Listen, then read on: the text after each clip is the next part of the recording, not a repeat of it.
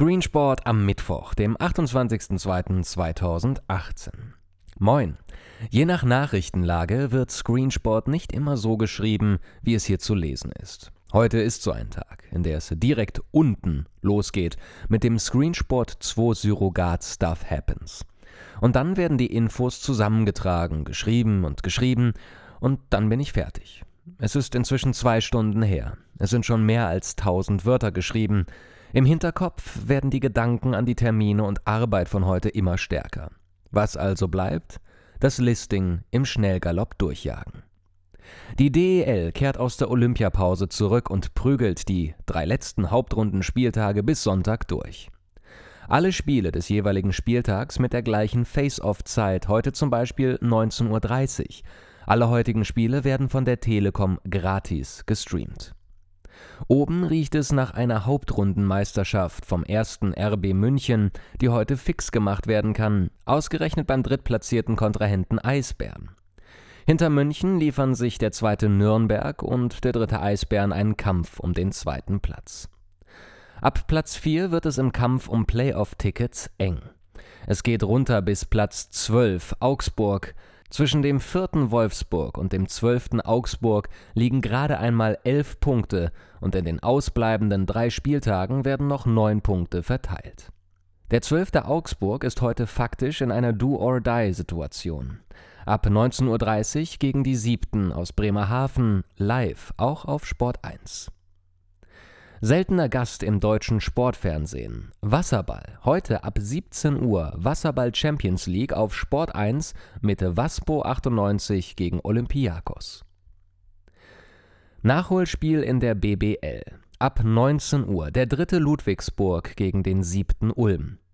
Ulm zuletzt mit einigen Negativerlebnissen gesegnet, zwei BBL-Niederlagen in Folge, in der Pokal-Endrunde zu Hause von Bayern geschlagen und dazu die Vertragsauflösung mit Spielmacher Trey Lewis. Mit einem Sieg würden die Ulmer sich in Richtung Heimvorteilplätze der Playoffs bewegen, während Ludwigsburg per Sieg sich punktgleich mit Platz 2 und Alba stellen würde. Sektion Leder in Italien werden heute beide Halbfinalrückspiele der Coppa Italia ausgespielt. Ab 17.30 Uhr Juventus gegen Atalanta und ab 20.45 Uhr Lazio gegen Milan. Juventus liegt 1 zu 0 vorne und Lazio und Milan haben sich im Hinspiel 0 zu 0 getrennt, Laola 1 und The Zone übertragen. In Spanien stehen heute fünf Spiele in La Liga an. Dreimal um 19.30 Uhr und zweimal um 21.30 Uhr, unter anderem Atletico gegen Vorstadtclub Lejan. Nur drei Tage nach einem problemlosen und quotenschwachen Topspiel gibt es im französischen Pokal eine Neuauflage des französischen Classique PSG gegen Olympique Marseille um 21.05 Uhr auf Sport 1 Plus und The Zone. Der PSG gewann am Sonntag ungefährdet 3 zu 0. Dabei verletzte sich aber Neymar, der laut Angaben seines Vereins nun sechs bis acht Wochen fehlen wird. Das hört Champions League-Gegner Real gerne. Stuff happens. Eigentlich dachte ich, dass die gestrige Meldung eines Gegenangebots von Comcast für Sky Europe und gegen Murdoch und Disney einschlagen würde – aber in den Redaktionen hierzulande hat es nun die Schlagkraft eines feuchten Kinderfurzes. Wenn Murdochs 21st Century Fox nicht Sky Europe übernehmen kann, er besitzt derzeit nur 39 Prozent, kann auch der Verkauf weiter Teile des Murdoch-Imperium an Disney nicht vollzogen werden. Damit ist nicht klar, wer denn nun Besitzer von Sky Europe oder den regionalen Sportsendern in den USA wird. Die britische Politik, die hinsichtlich der Bewertung einer Übernahme von Sky Europe durch Murdoch auf die Bremse trat und auf Zeit zu spielen schien, hat nun eine Alternative. Selbst wenn Comcast, die Mutter des US-Senders NBC, nur den Preis hochtreibt, bindet sie damit Kapital an die Aktionäre statt an die Besitzer und oder Sender. Das Timing der Übernahme dürfte für Murdoch und Disney mittelschwer verhagelt worden sein. Die Sky-Aktie ist an der Börse auf einen Kurs gestiegen, so hoch wie seit 18 Jahren nicht. Es strömt. Schon am zweiten Testtag der Formel 1 in Barcelona plauderte Liberty Global über die Pläne des neuen Formel 1 Stream-Angebots. und es war verblüffend wenig konkret und wirkte mit der heißen Nadel gestrickt. Erstaunlich, wenn man bedenkt, dass es inzwischen Stream-Plattformen wie Sand am Meer gibt und Liberty Global nicht erst seit Weihnachten mit einem derartigen Stream-Angebot schwanger geht. Der Zuständige für das Projekt, Frank Arthofer, ist im Mai 2017 verpflichtet worden, aber anscheinend plant man einmal mehr die Neuerfindung des Rats. Discovery lässt grüßen. Die meisten Informationen kamen gestern aus einem Bericht von motorsport.com, das auch einige Screenshots und das neue On-Air-Design der Formel 1-Übertragungen zeigt.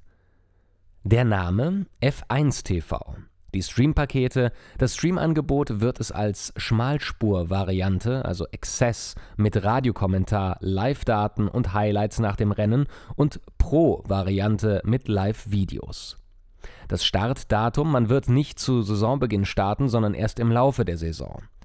Die Startländer sind USA, Deutschland, Frankreich, Mexiko, Belgien, Österreich, Ungarn und weite Teile Lateinamerikas.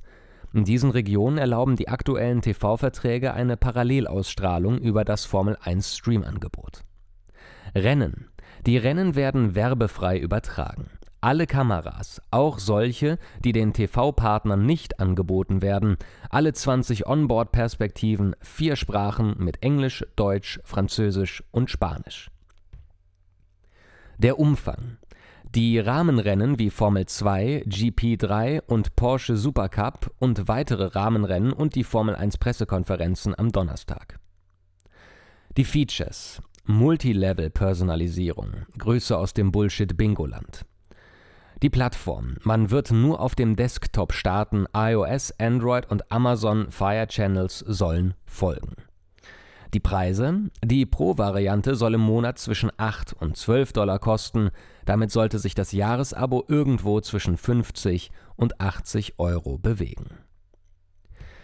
Dazu kommen einige Gerüchte rund um das Stream-Angebot. Nach Informationen von Sponsors sollen Kooperationen mit anderen Streaming-Partnern nicht ausgeschlossen sein.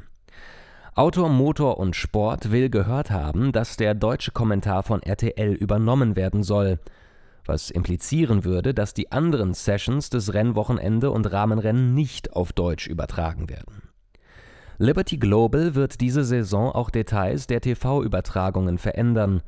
In einem Interview mit Autorsport.com schilderte Sean Bratches die Pläne. Es liest sich wie die Entwicklung, die der Fußball vor 20 Jahren durchgemacht hat. Die Kameras sollen flacher positioniert werden und die Kameras näher an die Fahrzeuge ranfahren, um den Eindruck der Geschwindigkeit besser zu vermitteln, womit gleichzeitig die Übersicht bezüglich gewählter Rennlinien flöten geht. Es sollen 25 Spotter entlang der Rennstrecke verteilt werden, um der Regie sich anbahnende Überholmanöver zu melden. Es gibt ein neues On-Air-Design. Weitere Entwicklungen, die in der Pipeline sein sollen, aber noch nicht spruchreif sind, besserer Sound durch andere Platzierung der Onboard-Mikros, Einsatz von Musik und verstärkter Einsatz von Wiederholungen. Aus Sean Bratches zu Autosport.com von Jonathan Noble am 27.02.2018 We have this fictitious idea of a 22-year-old person who is not an F1 fan but who has a friend who is an avid fan and tells him to watch a race. So when that person tunes in, we want them to understand what is going on. Ross Brawn, who is one of the legends of the sport, said he would come into the middle of a GP during his three-year retirement and not even know what was going on. Während der Champions League ist vor der Champions League. Die UEFA hat Details zur neuen Champions League-Saison 2018-2019 ausgeplaudert und der Kicker diese Details zusammengetragen. Kleine Überraschung, die 19 Uhr Anstoßzeit ist keine 19 Uhr Anstoßzeit mehr, sondern eine 18.55 Uhr Anstoßzeit. Es riecht danach, als wäre den TV-Sendern das Zeitfenster bis zu den 21 Uhr Spielen zu klein gewesen, um adäquate Werbeblöcke unterzubringen. Die Europa League wird sich diesen Zeiten anpassen und donnerstags ebenfalls um 18.55 Uhr und 21 Uhr starten. Es bleibt bei 32 Teams, aber davon sind 26 Teams über UEFA-Liga-Koeffizient fest qualifiziert. Über die Playoffs kommen nur noch sechs statt zehn Teams rein. In den Qualifikationsprozess wurde jetzt eine neue Runde eingeführt. Ein Miniturnier, in dem die Meister der vier schlechtesten Ligen, derzeit Gibraltar, Andorra, San Marino und Kosovo, einen Teilnehmer für die erste Quali-Runde ausspielen. Die erste Quali-Runde besteht gleich aus 34 Teams statt wie bisher nur aus 10 stiegen in der aktuellen Champions League-Saison Meister der Verbände wie Mazedonien, Irland oder Lettland in der ersten Runde ein, sind es ab nächster Saison schon Meister von Dänemark, Polen, Schweden, Israel, Schottland oder Serbien, die in die erste Quali-Runde einsteigen. Dinge, die sich nur mit Kompromat erklären lassen. In all den Jahren beteuern die Sky Obermuftis, sei es Carsten Schmidt, Roman Steuer oder Burkhard Weber AD, immer wieder, was für ein großes Herz sie für das Boxen hätten und so gerne mehr Boxen anbieten würden. Und Jahr für Jahr rauschen alle Deals an Sky vorbei. Sauerland wechselte von Pro7 Sat1 zu Sport 1, SES wechselte von Sport 1 zum MDR, das Klitschko-Umfeld ist bei RTL geblieben. US-Boxen hat in The Zone seine neue Heimat gefunden, unter anderem am 31.03. Anthony Joshua gegen Joseph Parker. Was bei Sky hängen blieb, waren einige überteuerte PPVs und Kooperationen mit Run Fighting, bei denen die Sky-Abonnenten für Übertragungen PPV-Gebühren zahlen sollten, die es für Kunden einiger Telekom-Sportpakete gratis gab. In all diesen Jahren der unerfüllten Skyschen Box-Hoffnungen gab es einen Running Gag. Ahmed Oener, Boxpromoter, der durch viele Hybris und Quartalsausraster am und im Ring auffällt und der selbst in der deutschen Boxszene als Schmuddelkind gehandelt wird. Und irgendwie gelingt es Oener trotz seines Rufes immer, jedes Jahr ein bis zwei Kampfabende bei Sky zu platzieren, entweder bei Sky direkt oder zu Sport Digital weitergereicht. Am gleichen Tag, an dem The Zone per Pressemitteilung den Erwerb eines hochkarätigen WM-Kampfes mit Joshua gegen Parker bekannt gibt, kommt Sky mit der Öner-Nummer um die Ecke. Main Event Avni Yildirim gegen den 38-jährigen Derek Edwards, dessen Kampfrekord in den letzten fünf Jahren 1 zu 5 zu 1 beträgt. Wow. Da hat sich aber Premium Pay-TV-Spezialist Sky aber ein ziemliches Main-Event rangeholt. Okay, es wird nur am Samstagabend auf Sky Sport News versendet.